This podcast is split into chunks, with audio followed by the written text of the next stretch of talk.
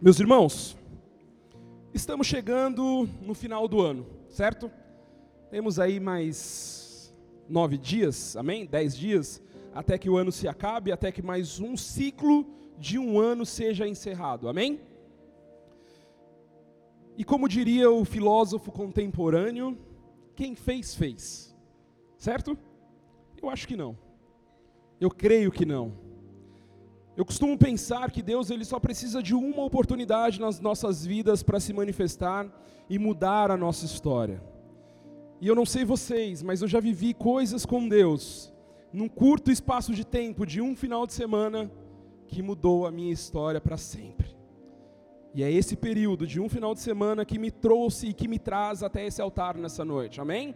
Então vamos continuar gerando expectativa naquilo que o Senhor ainda tem para fazer. Você sabe quais são as promessas, você sabe tudo aquilo que o Senhor falou para você, tudo aquilo que Ele tem para te entregar. E talvez algumas dessas promessas ainda não tenham se cumprido, amém? Pode ter acontecido. E sempre há uma distinção entre a promessa e o tempo da promessa.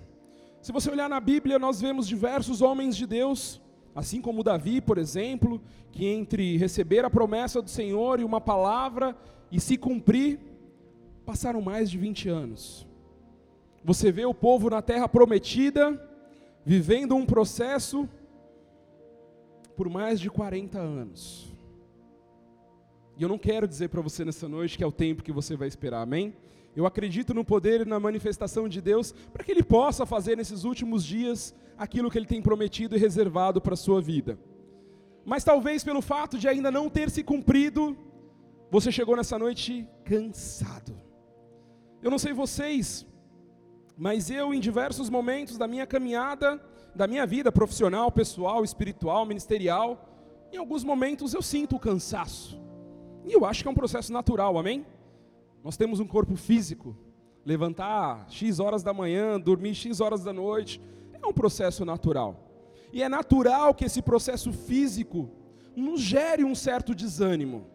Um desânimo para estar na igreja no domingo à noite, um desânimo para a gente estar aqui hoje, numa quinta-feira à noite, desânimo para estar na célula, desânimo e dificuldade de concentração no momento da palavra e no momento do louvor, da adoração.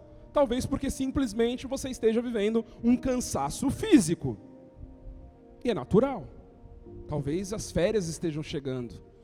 Talvez as férias estejam aí, em vias de. Amém? E aí você vai renovar o seu corpo físico. Você vai ter um período para isso, assim eu espero. Só que é comum que durante esse processo de cansaço físico, as pessoas nos apresentem algo chamado apostasia. Ou você entenda ou ache que está vivendo uma apostasia. Eu estou morno, eu estou frio espiritualmente. A apostasia é a renúncia, o abandono da fé, o ato de renunciar. E eu creio que não é isso que você está vivendo. E eu creio que você talvez esteja no meio de um processo de um cansaço. E você precisa de um vigor. E a gente vai falar sobre isso nessa noite. Você precisa de um renovo. E é isso que você veio fazer aqui nessa noite, ainda que esteja cansado. Enfrentou o trânsito, enfrentou um dia de trabalho para vir se encontrar com o Senhor. E é Ele que pode renovar as nossas esperanças. É Ele que pode nos trazer o refrigério necessário. Mas é natural, meus irmãos. E muitas vezes a gente se acusa. Quando a gente se vê preocupado com o horário do culto, é um sinal. Ah, mas são tal horas, o culto ainda não acabou. Ah, mas o louvor estendeu demais. Ah, mas a palavra se prolongou. Ah, mas mais uma vez uma célula, mais uma vez um culto. Mais uma vez, sinais de cansaço. E aí você tende a pensar que talvez você esteja esfriando na fé. Eu já passei por isso. De chegar aqui cansado fisicamente e talvez não receber da melhor maneira. Ou sair daqui achando que eu estava esfriando espiritualmente. Então a gente precisa discernir. o que é físico do que é espiritual. Se nós não discernirmos, nós misturaremos. E aí nós viveremos uma guerra que talvez você não consiga vencer. Talvez nós não consigamos vencer, né? E aí eu te pergunto, como em meio a essa guerra do cansaço físico, da luta do dia após dia, nós vamos permanecer em 2024? Como seguir sem forças? Como? Como, Adelan? Como que a gente vai conseguir seguir? Existe uma coisa chamada propósito. E é o que nós vamos falar nessa noite. Apesar de não ser atleta, eu admiro muito as pessoas que treinam, que percorrem as suas jornadas enquanto atleta, porque elas entenderam o propósito. Eu costumo dizer que a jornada e a caminhada com Cristo, ele é como uma maratona e não um tiro curto. E se nós não entendermos que a caminhada com Cristo é uma maratona e que haverá momentos que seu corpo vai acusar esse cansaço físico e que você vai ter que encontrar forças para continuar, você desiste. E aí muitas vezes o que entra é a disciplina, o que entra é o temor, o que entra é o respeito. Eu costumo falar para as pessoas que pedem aconselhamento na célula, quando estão passando por isso, que por mais difícil que seja, o pedido geralmente é um só: continue. Ah, mas eu estou cansado, eu não quero mais ir. Continue. Porque se há uma saída, se há uma possibilidade de mudar a sua história, de renovar o cansado, ela se chama Jesus Cristo. E sem Ele vocês não conseguirão. Eu sei que parece irracional, às vezes a gente falar para as pessoas: olha, você está cansado, você está com dificuldade de encontrar com Cristo, mas o único caminho, a única possibilidade que você tem é se encontrar com Cristo, porque só Ele é a solução para esse problema. E a gente vê histórias e histórias de pessoas que estavam cansadas e que tiveram as suas energias renovadas em Deus, que tiveram a capacidade física, mental e espiritual renovada em Jesus Cristo, porque Ele pode fazer. E por isso é necessário entender o propósito. Se eu te perguntar o que te trouxe nessa casa nessa noite, você saberia a resposta? Reflita. Pergunta para o colega aí do lado. O que te trouxe aqui? Pergunta aí. Não precisa responder, responda em pensamento.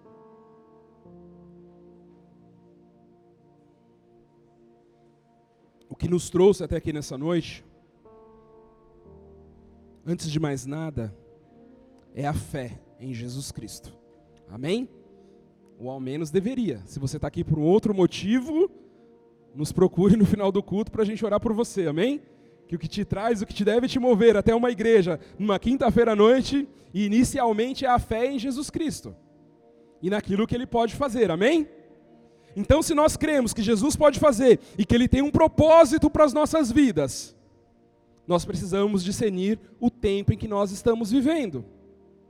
Isso é importantíssimo.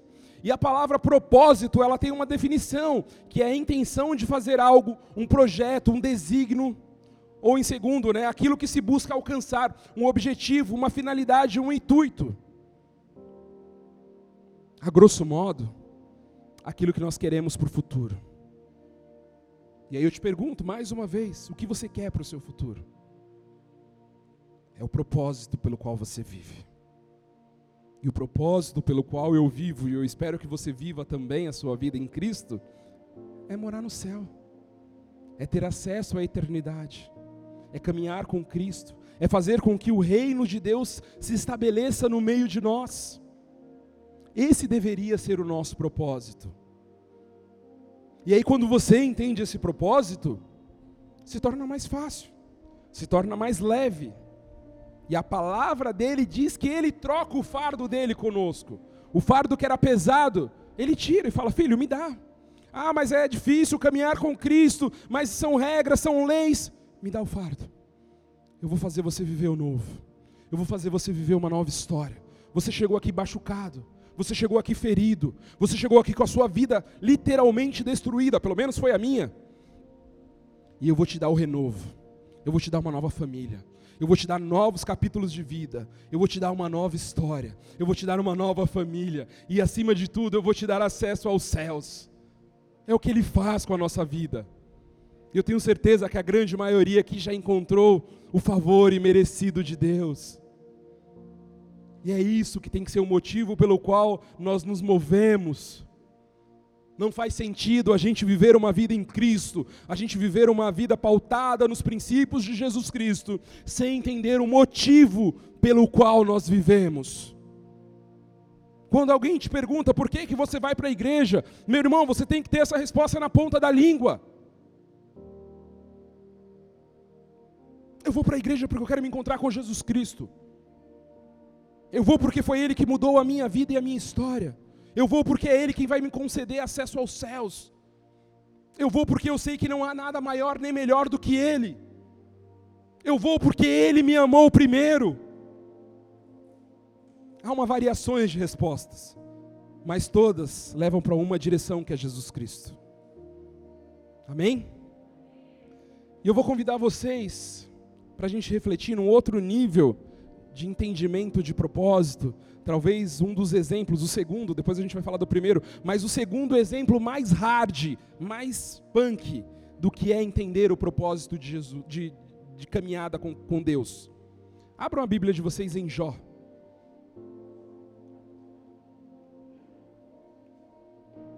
Capítulo 2, versículo do 7 ao 10. Vocês vão ver que a nossa vida é fichinha. É só bênção, é só vitória se comparada com o que Jó viveu. E quem conhece a história sabe.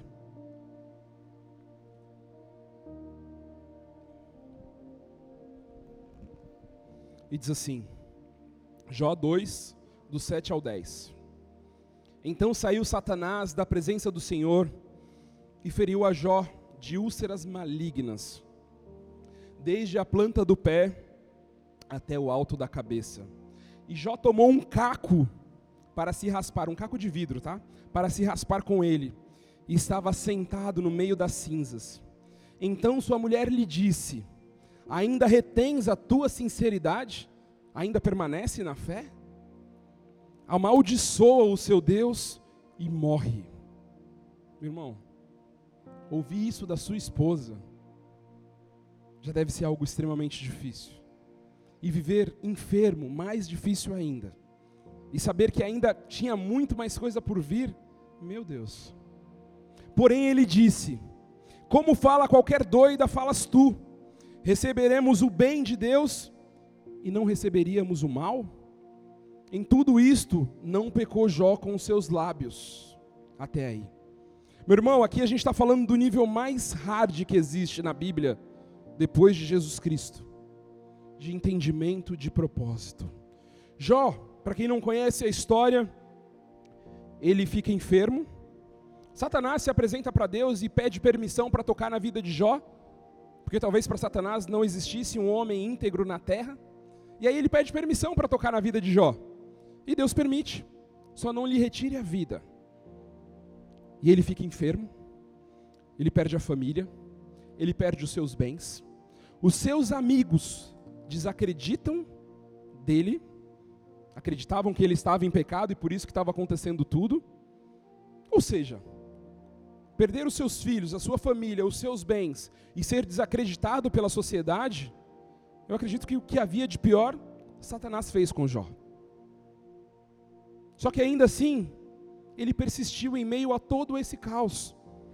A Bíblia termina o livro de Jó falando que ele foi alcançado pelas bênçãos de Deus, porque em nenhum momento ele reclamou, porque ele persistiu, porque ele perseverou, e que ele teve o dobro do que ele tinha. Talvez um dos homens mais ricos da sua época, se não o mais rico. E houve restituição. Mas ele perseverou para alcançar isso. E talvez a gente se pergunte de onde Jó tirou forças para viver isso? Pela fé? Por acreditar no Deus ao qual ele servia? Sim, também. Mas porque ele entendia que havia um propósito naquilo que ele estava passando naquele momento. E propósito tem a ver com processo. Jó, ele viveu o processo do luto, ele viveu o processo da perda, ele viveu o processo da enfermidade. E talvez você, se eu te perguntar essa noite, em qual processo você está inserido na sua vida pessoal? O que você está precisando que Deus faça? O que você está precisando que Deus te restitua? Não tem nada impossível para Ele, amém? Não há nada impossível. Só que a gente precisa se submeter ao processo. Talvez em algum momento das nossas vidas, nos últimos tempos, nós cometemos erros. E esses erros implicam em consequências, amém? Só que você pode ter certeza que quando você se arrepende dos seus erros, quando você compreende que Deus é capaz de te perdoar, e aí eu não estou falando de remorso, eu estou falando de arrependimento genuíno e verdadeiro. Ele pode transformar a sua história, ele pode mudar a sua sorte. Só que a gente precisa se submeter ao processo de cura. E o processo de cura dói. O processo de cura talvez envolva, ainda que de maneira espiritual, uma raspagem com um caco de vidro para afastar de você, para tirar de você tudo aquilo que de alguma maneira o inimigo vem inserindo na sua vida nos últimos tempos. E aí o Espírito Santo vem e transforma. E parece doer. E parece machucar no primeiro momento. Mas eu estou aqui como testemunha viva de quem passou por esse processo e de quem ainda passa por esse processo dia após dia para falar para vocês que vale a pena perseverar em Jesus Cristo, ainda que as dificuldades, ainda que as dores, ainda que as aflições se apresentem, sempre valerá a pena permanecer em Jesus Cristo. Por isso eu acredito e decreto na sua vida que 2024 não será diferente, que você cumprirá o processo entendendo o propósito que Deus tem reservado para você.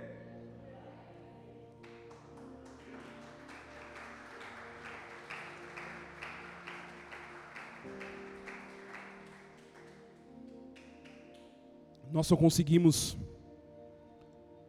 entender o, processo, entender o propósito quando nós reconhecemos a etapa em que nós estamos vivendo. Reconhecer o momento em que vivemos, tanto para o bem quanto para o mal, assim como foi com Jó. Mas, meu irmão, há duas verdades absolutas. O bem de Deus para as nossas vidas, ele é, é eterno. Isso é uma verdade absoluta e imutável. Deus, Ele quer o seu bem. Não duvide disso. Talvez você tenha aprovações, talvez você tenha dificuldades a viver, e esse talvez seja o processo em que você está vivendo hoje, sendo literalmente moído, assim como foi Jó. Mas a gente precisa ter compreensão e entendimento que Deus muitas vezes ele precisa nos moldar, assim como o vaso na mão do oleiro que precisa muitas vezes ser desconstruído para ser construído novamente da forma com que ele espera. Só que a gente precisa permitir que isso aconteça. Certa vez eu vi um vídeo de uma criança e ele falava há muito tempo atrás esse vídeo antigo. E ele falava de uma coisa que para mim é verdade. Deus ele precisa ou ele permite, melhor falando, que você aceite a manifestação dele na sua vida. Deus ele é gentil. Ele se manifesta na sua vida se você for convidado, se você o convidá-lo para que ele se manifeste na sua vida. É necessário que você abra as portas da sua vida para que ele venha se manifestar, para que ele venha transformar você para que Ele venha raspar as suas feridas, para que você esteja sensível ao Espírito Santo de Deus. E entender o, o processo é necessário. Eu falei no início, nós temos homens de Deus que viveram, que viveram processos longos, e um deles é Davi. Quando a gente olha a história de Davi, nós encontramos um homem que derrubou um gigante, pelo poder e pela autoridade dada por Deus, um homem de estatura baixa, que em tese, pela lógica, seria vencido pelo gigante, mas ele tinha a manifestação do Deus vivo na vida dele. Ele entendia o propósito pelo qual ele se movia. E é o mesmo convite para você nessa noite. Quando os gigantes se apresentam diante de você, mas você entende o propósito pelo qual você vive, assim como você entende que o Deus que é vivo, que o Deus que é real está com você, meu irmão, você tem capacidade para derrubar esses gigantes no nome de Jesus Cristo. E nós temos vários exemplos na Bíblia de homens de Deus que viveram processos, que muitos deles foram demorados, que custaram, que doeu, mas havia uma coisa em comum: a intimidade com Deus e o entendimento do propósito. Eu posso falar de Abraão, um homem que deixou tudo para trás para viver aquilo que Deus havia lhe ordenado, que vive um processo difícil, através da principal bênção que ele queria e da promessa, que ele queria e da promessa que Deus tinha para ele, que ele seria pai de uma nação.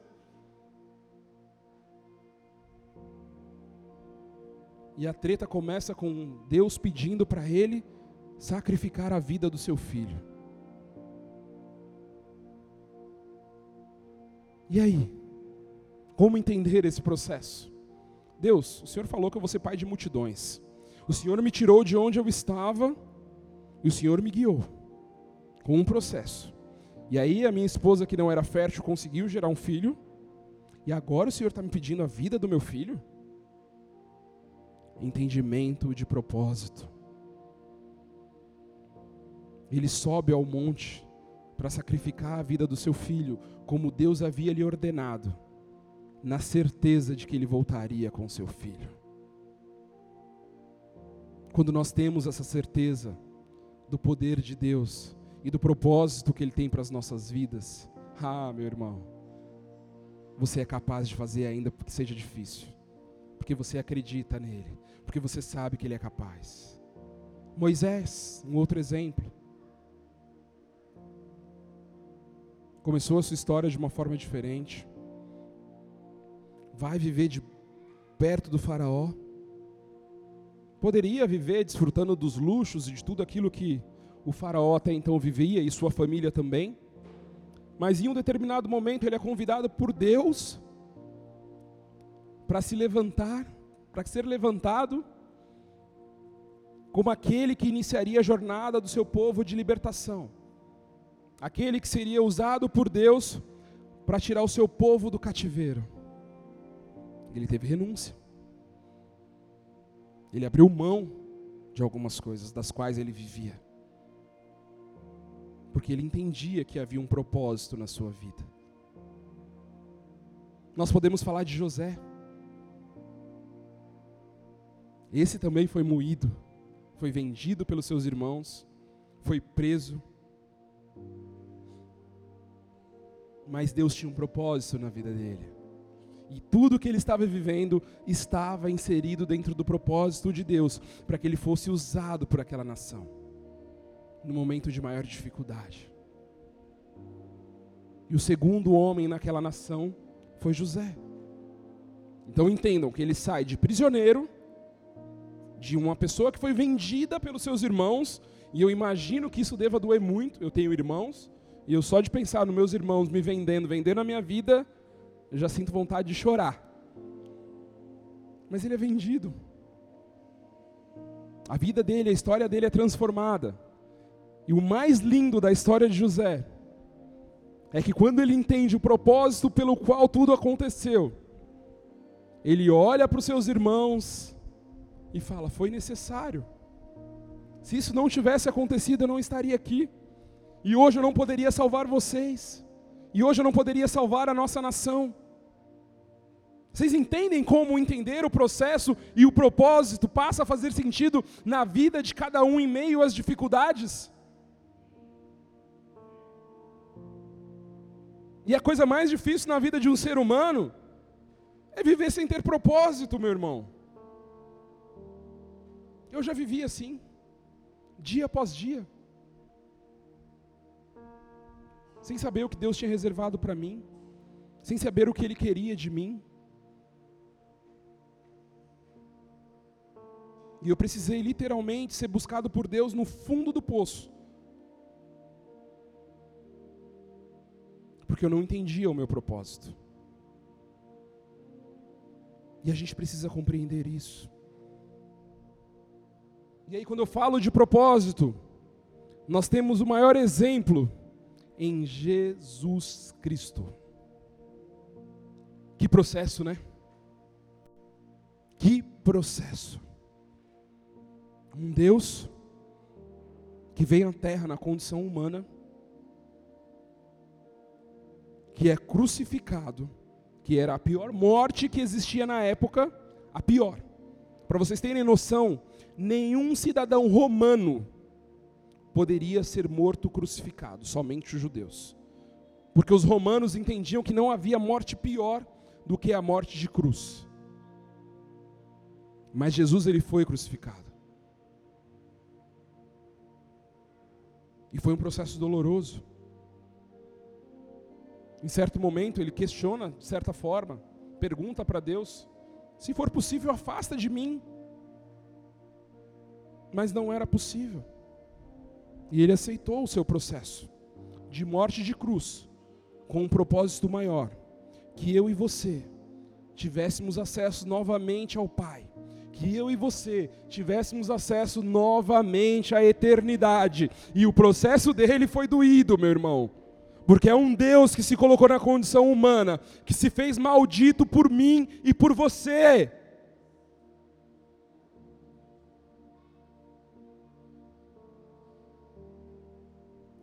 E eu vejo as pessoas na caminhada com Cristo se questionando se realmente são amadas por Deus.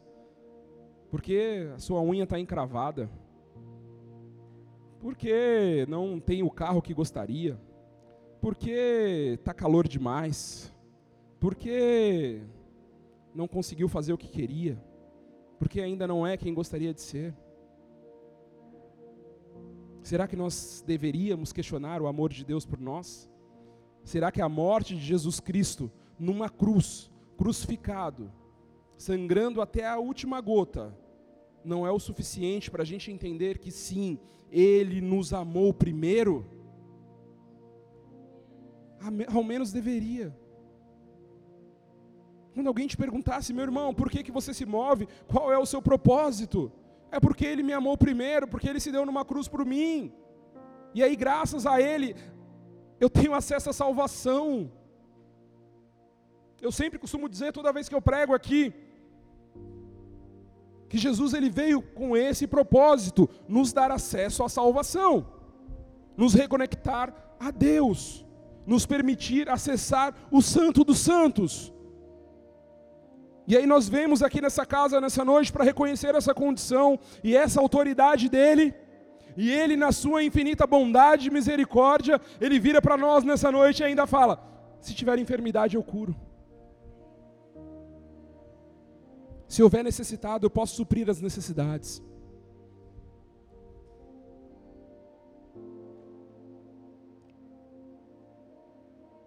Esse é o nosso Deus. Esse é o Deus ao qual nós servimos e buscamos dia após dia, que nos ama, que nos abençoa, que nos concede aquilo que nós não somos merecedores pela Sua graça e pela Sua bondade. Amém?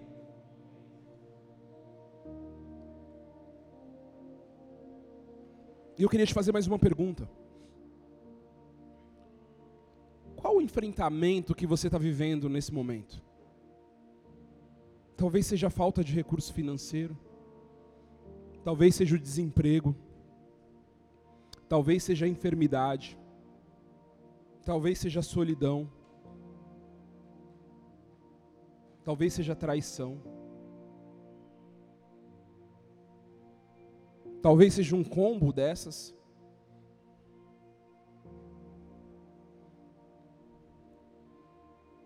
Porque nós não seríamos poupados de viver essas circunstâncias.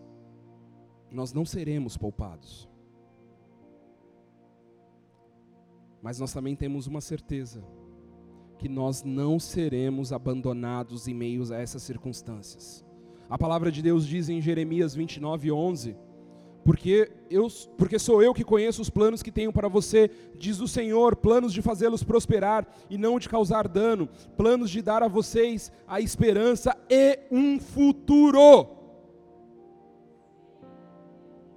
É a palavra dele, ele não vai nos abandonar. Então, o fato de não sermos poupados não significa que nós não temos a manifestação dele nas nossas vidas, mas significa que nós estamos enfrentando um processo. E assim como na vida desses homens que eu citei aqui, todo processo ele tem um começo, um meio e um fim. Permaneça até o fim. Palavra dele, eu lhe darei a coroa palavra de Jesus.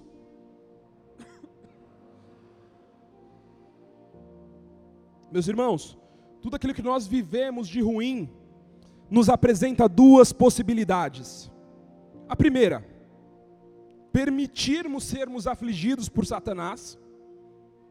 Você pode. E aí, literalmente, você vai ficar desanimado, você vai ficar abatido. Talvez você se julgue não merecedor de viver o que você está vivendo. Ah, Deus, eu sou tão especial, por quê? Por que, que o desemprego bateu na minha porta? Ah, Deus, por que, que a enfermidade veio para mim? Por quê? E talvez Deus esteja te respondendo: Filho, eu não poupei o meu filho por amor a você e você ainda não se acha amado por mim, e você ainda entende que Jesus não te ama, que Deus não te ama, mas nós temos uma segunda possibilidade em meio a essa adversidade, que é nos permitir ser alcançados por Deus em meio a esse cenário adverso. Alguns desses homens que eu falei aqui, talvez com exceção de Jesus Cristo, tiveram momentos de dificuldades e que erraram. Davi, o principal deles errou, adulterou. E é conhecido como homem segundo o coração de Deus. Por quê? Porque houve arrependimento. Porque houve mudança.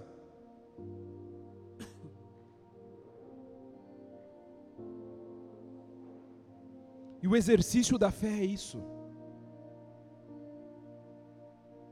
É parte do exercício da fé o arrependimento é parte do exercício da fé reconhecer a nossa condição de falhos e pecadores para que sejamos transformados e renovados por intermédio do Teu Espírito Santo.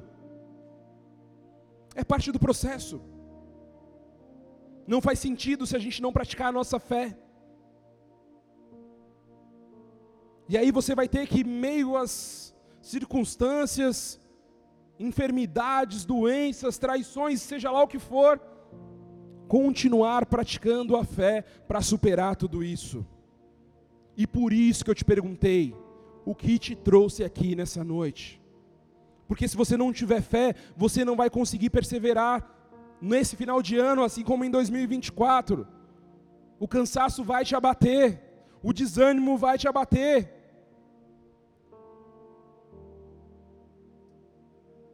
E aí eu queria trazer um outro exemplo para a gente refletir nessa noite de perseverança, de entendimento de propósito, que chama-se Paulo.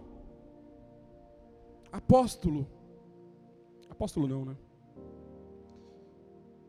Discípulo. Talvez. Paulo, um homem que perseguia cristãos, que em um determinado momento tem um encontro com Deus, num caminho de Damasco, e que muda a história da sua vida de perseguidor de cristãos, de homem que saiu para matar cristãos, para aquele que renunciaria a sua vida por Cristo.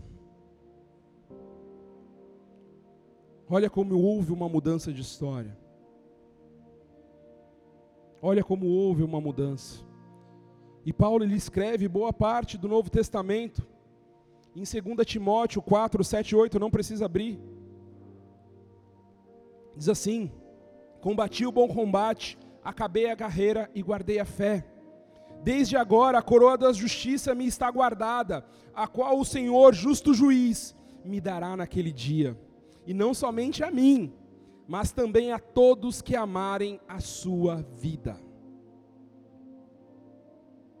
Vamos começar aqui, vai. Combati o bom combate.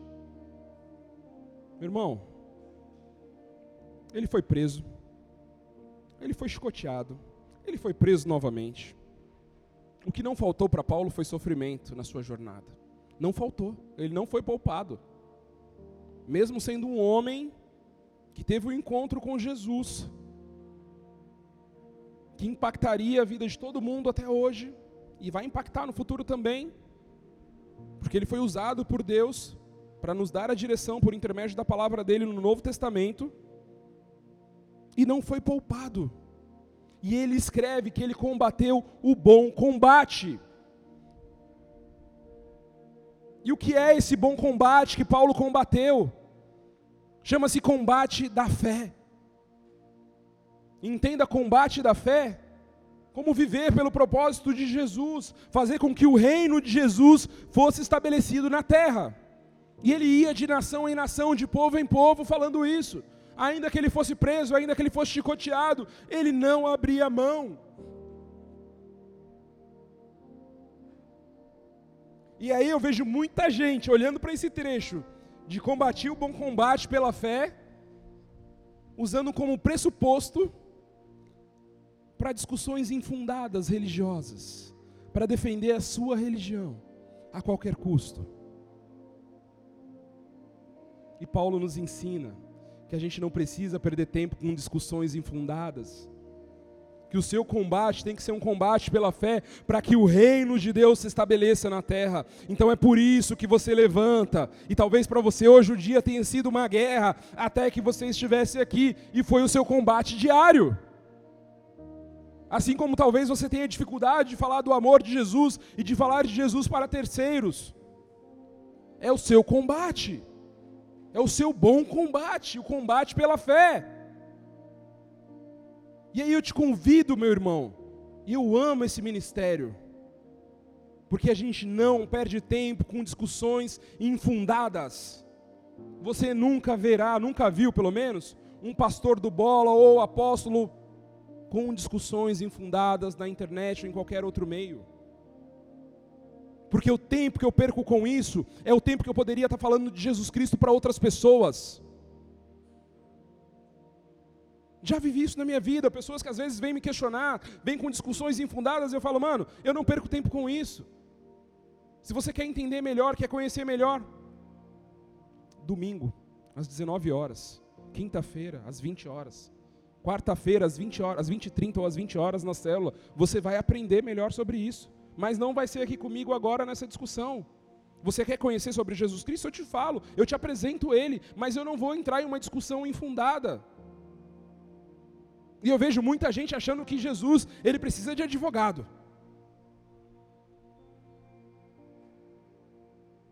Ele é o nosso advogado. Nós não podemos fazer nada por ele. Ele é o poder, ele é a autoridade. Ele tem todo o poder e toda a autoridade. E aí Paulo continua, né? Acabei a carreira. Quando Paulo escreve isso, a sua vida estava quase no fim. E provavelmente ele já entendia pelo movimento político da época o que havia reservado para ele, que era a morte. E ele escreve: Acabei a carreira. E talvez pudesse representar um cansaço, no entendimento de muitos. Mas é muito louco que quando a gente se aprofunda na leitura em outros livros de Paulo, quando a gente vai lá em Atos 20, 24, diz assim: Mas de nada faço questão, nem tenho a minha vida por preciosa, contanto que cumpra com alegria a minha carreira e o ministério que recebi do Senhor, Jesus, para dar, para dar testemunho do Evangelho e da graça de Deus. Ele não tinha apego à sua vida física, desde que ele vivesse pelo propósito daquilo que Deus aguardava dele. E hoje você não precisa renunciar à sua vida. Hoje ninguém vai te matar porque você exerce a sua fé como era nessa época. E aí eu te pergunto, por que que você não cumpre o seu ministério? Por que que assim como Paulo, você não dá testemunho do evangelho e da graça de Jesus pela qual você já foi alcançada ou alcançado? Paulo ele entendeu aquilo que nós geralmente não entendemos, o que é viver uma vida pelo reino. Quero fazer uma comparação aqui do que a gente viveu esses dias na guerra de Israel com o Hamas. E eu vi uma cena que eu falei, mano, isso deveria acontecer para o cristão. Entender o propósito da sua morte. E um combatente dele lá do Hamas, com a sua visão, enfim, tinha morrido. E aí, quando chega a notícia para a família, que ele morreu a favor de um propósito torpe lá deles, eles celebram. Porque no entendimento deles, ele morreu debaixo de um propósito. E hoje o cristão não deveria temer a morte. Óbvio que ninguém vai procurar a morte, amém? Queremos viver, eu quero viver muito, eu quero ver minha filha se formar, eu quero ver minha filha casar, eu quero celebrar o casamento da minha filha. Então eu não quero morrer. Só que eu não posso olhar para a morte com medo, porque a morte é o que vai me dar acesso à salvação, é o que vai me dar acesso à eternidade. Então, quando alguém souber, ah, o Adelan morreu, poxa, vamos sentir saudade dele. Mas o cara está no céu, o cara está com Deus. A gente tem que viver com essa certeza, não dá para ter dúvidas. Eu tinha um líder e ele me ensinou isso, e eu vivo isso até hoje. Meu irmão, toda vez em que você olhar para uma circunstância e falar, mano, se eu morresse hoje, eu estaria salvo? Tem dúvidas? Você não estaria salvo. Porque provavelmente você sabe o pecado que você tem. E por isso você tem dúvidas. Agora, quando você olha para a sua vida e fala, Deus, eu sei que eu sou falho, eu sei que eu sou pecador, mas eu me arrependo, eu renuncio os meus pecados, e eu sei que se hoje o Senhor me recolher, amanhã eu estou no céu com o Pai. É simples assim. Eu tenho que viver com essa certeza. Por quê? Porque é o propósito pelo qual eu vivo hoje com o propósito de viver no céu. É o processo, perdão, pelo qual eu vivo hoje com o propósito de morar no céu. Então que tenhamos essa certeza. A gente precisa se questionar. E Paulo termina falando: guardei a fé.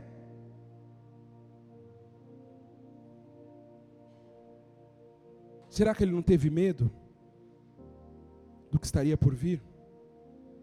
Será que ele não teve dúvidas? Paulo escreve também em Romanos 14, 22: Tens tu fé? É uma pergunta. Tem-na em ti mesmo diante de Deus. Bem-aventurado aquele que não se condena a si mesmo naquilo que aprova. Se você acredita em Deus, se você acredita no poder e na manifestação de Deus, por que você se condena?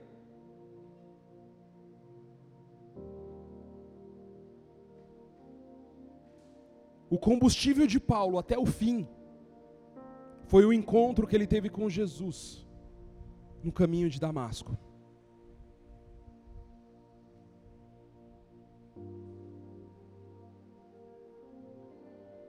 E eu preciso te lembrar, mais uma vez, que assim como Paulo, você também teve um encontro com Jesus.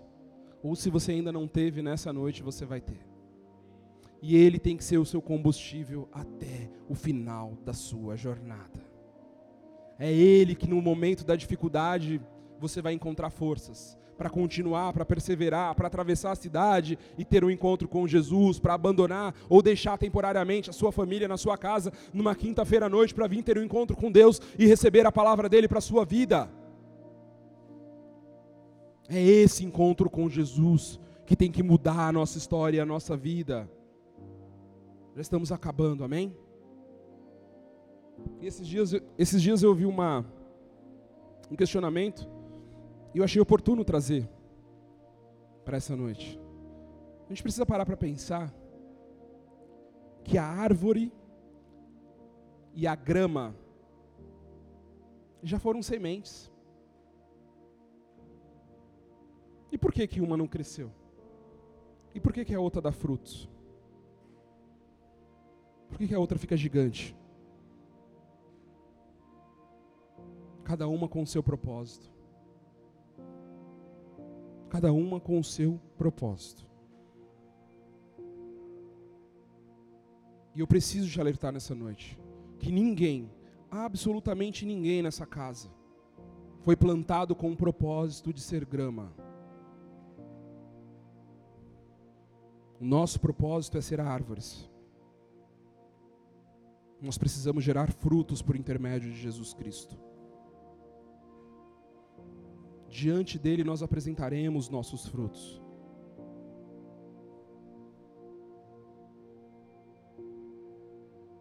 Mas você tem a liberdade de se colocar na condição de uma grama, de viver pelo menor, de não gerar frutos, de não apresentar Jesus para outras pessoas. Você é grama quando você não dá o seu testemunho, quando você não fala aquilo que Jesus fez na sua vida, o quanto ele mudou a história da sua família, o quanto ele mudou a sua vida. Sempre que alguém me pergunta, ainda que inicie com constrangimento, porque tem a etapa do constrangimento inicial da minha história, daquilo que Deus fez, eu não perco a oportunidade de falar, de dar o meu testemunho, porque eu sei que muita gente talvez hoje esteja vivendo aquilo que um dia eu vivi no passado. E geralmente quando eu faço isso, eu só quero dizer para a pessoa: ei, eu sou pior do que você. E ainda assim Deus me alcançou.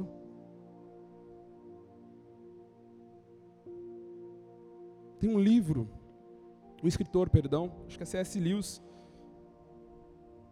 E, ele, e eu ouvi essa frase e ela ecoa na minha mente. E é uma verdade, a gente sofre menos quando a gente escuta ela, quando a gente reflete nela. Quando alguém fala de você e fala mal, geralmente você é pior do que o que a pessoa falou.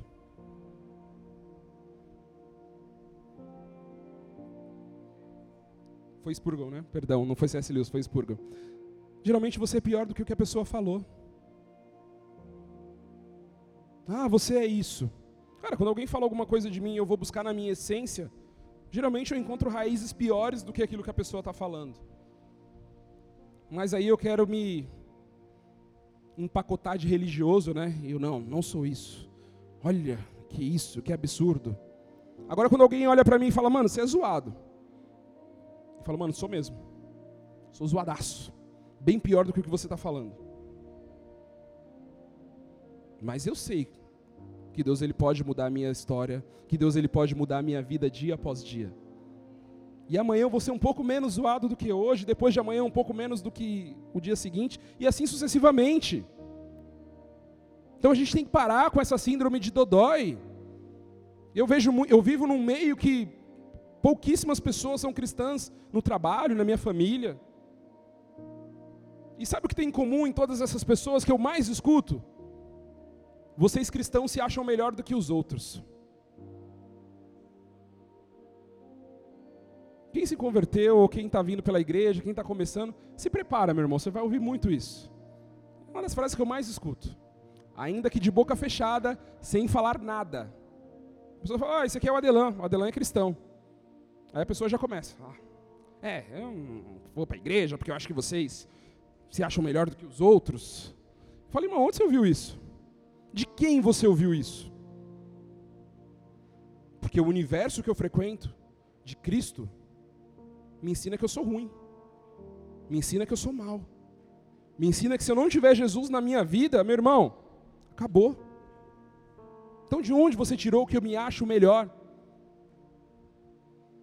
E geralmente essas pessoas, elas pintaram essa imagem.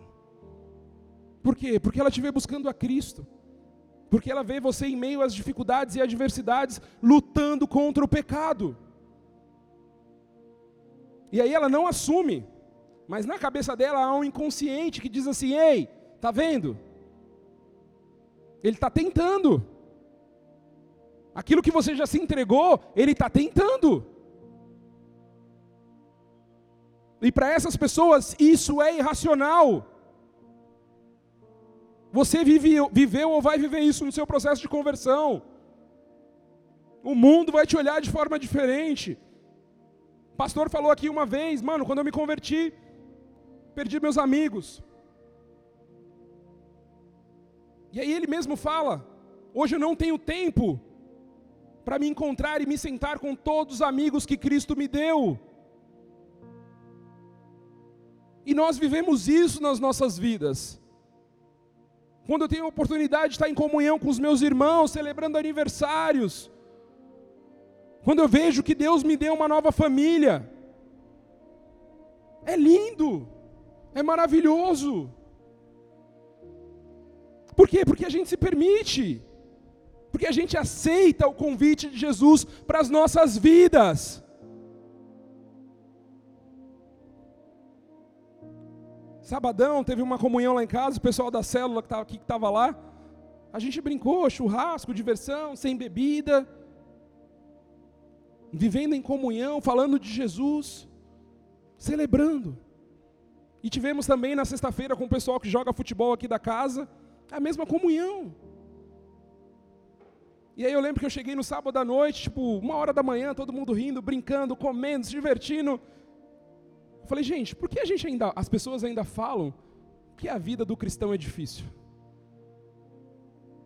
Por quê? Olha onde eu estou. Estava com os meus irmãos celebrando. Sem bebida, sem drogas. Falando do amor de Cristo.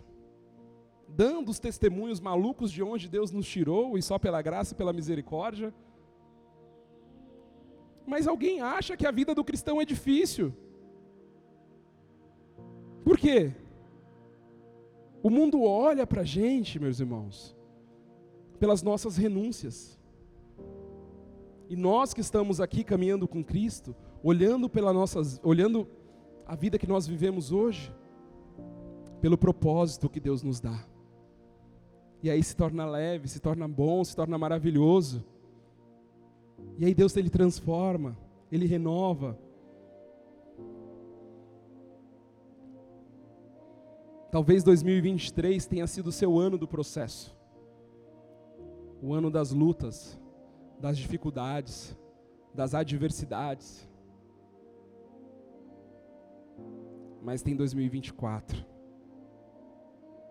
E nós declaramos no nome de Jesus Cristo que será o ano do propósito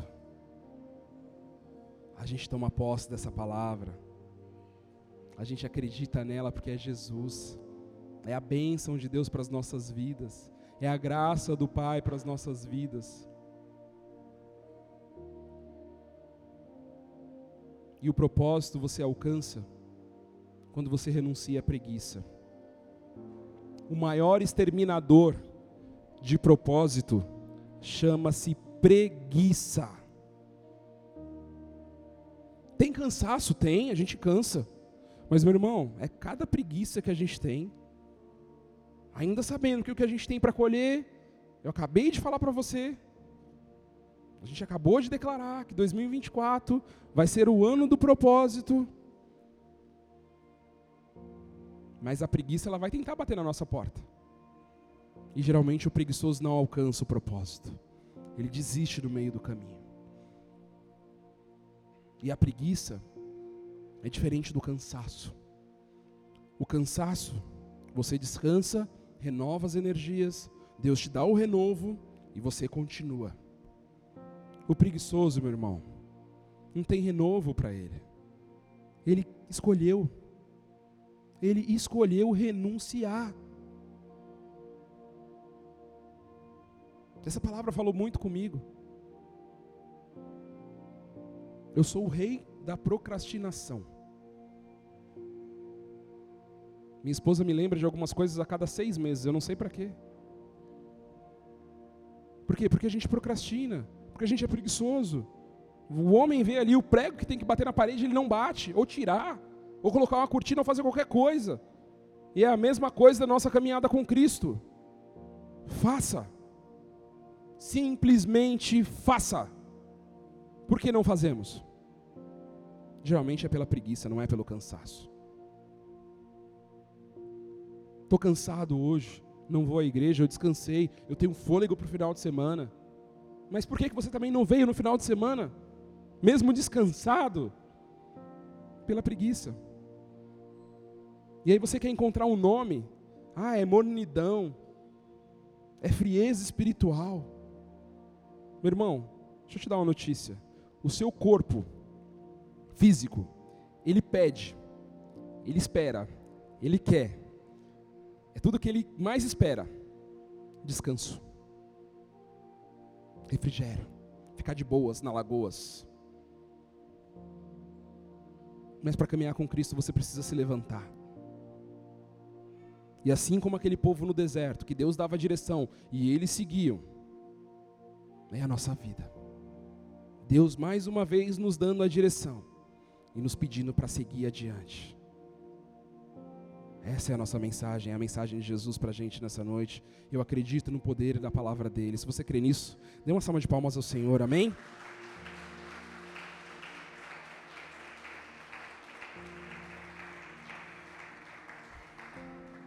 Vamos fechar nossos olhos.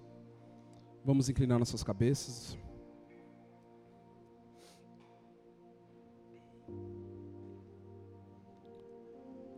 Vamos nos lembrar o que nos trouxe aqui nessa noite. Qual é o propósito das nossas vidas? Qual é o caminho? Qual é a direção? O que ele te prometeu? Você sabe. Eu não sei, mas você sabe as promessas de Deus para a sua vida.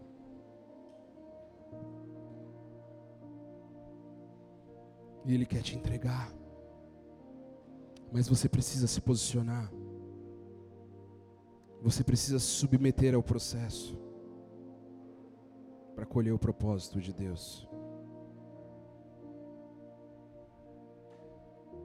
Nós precisamos mudar o nosso pensamento. Quanto mais difícil a nossa vida se torna, mais nós precisamos nos aproximar de Jesus. É Ele quem combate as guerras por nós.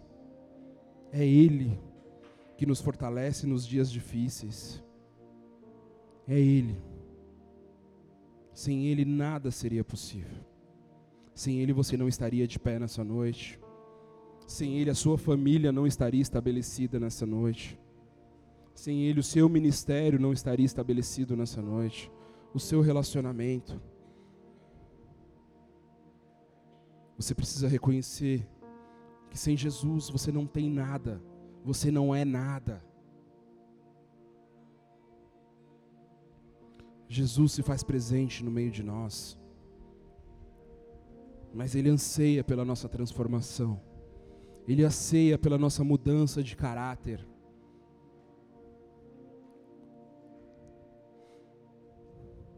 Ele anseia as nossas renúncias ao pecado.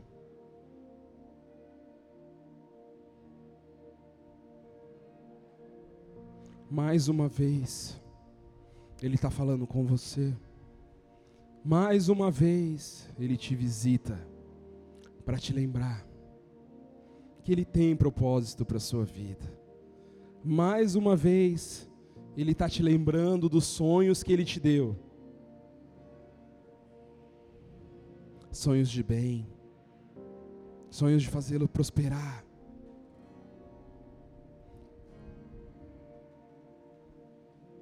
Sempre que há uma vitória, é o nome dele que é glorificado. E é por isso que ele nos concede.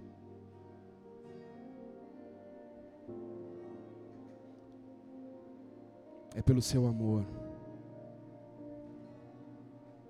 É pela Sua bondade, é pelo Seu amor para conosco.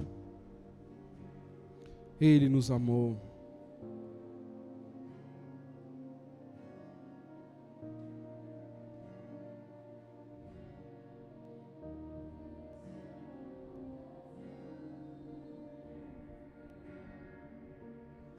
Se entregue a Ele nessa noite. Reconheça Dê liberdade para Ele nessa noite. Deixe que Ele te visite. Deixe que Ele enxugue as suas lágrimas. Deixe que Ele seja as respostas daquilo que você busca. Deposita nele a esperança, a certeza, os seus sonhos. Ah, Deus.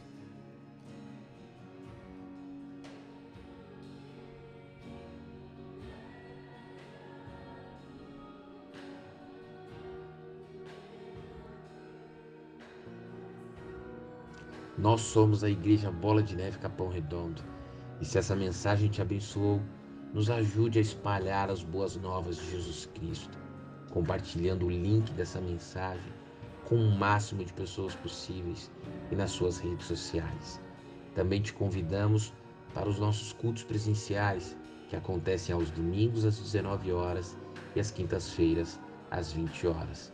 Esperamos por você. Que Deus o abençoe.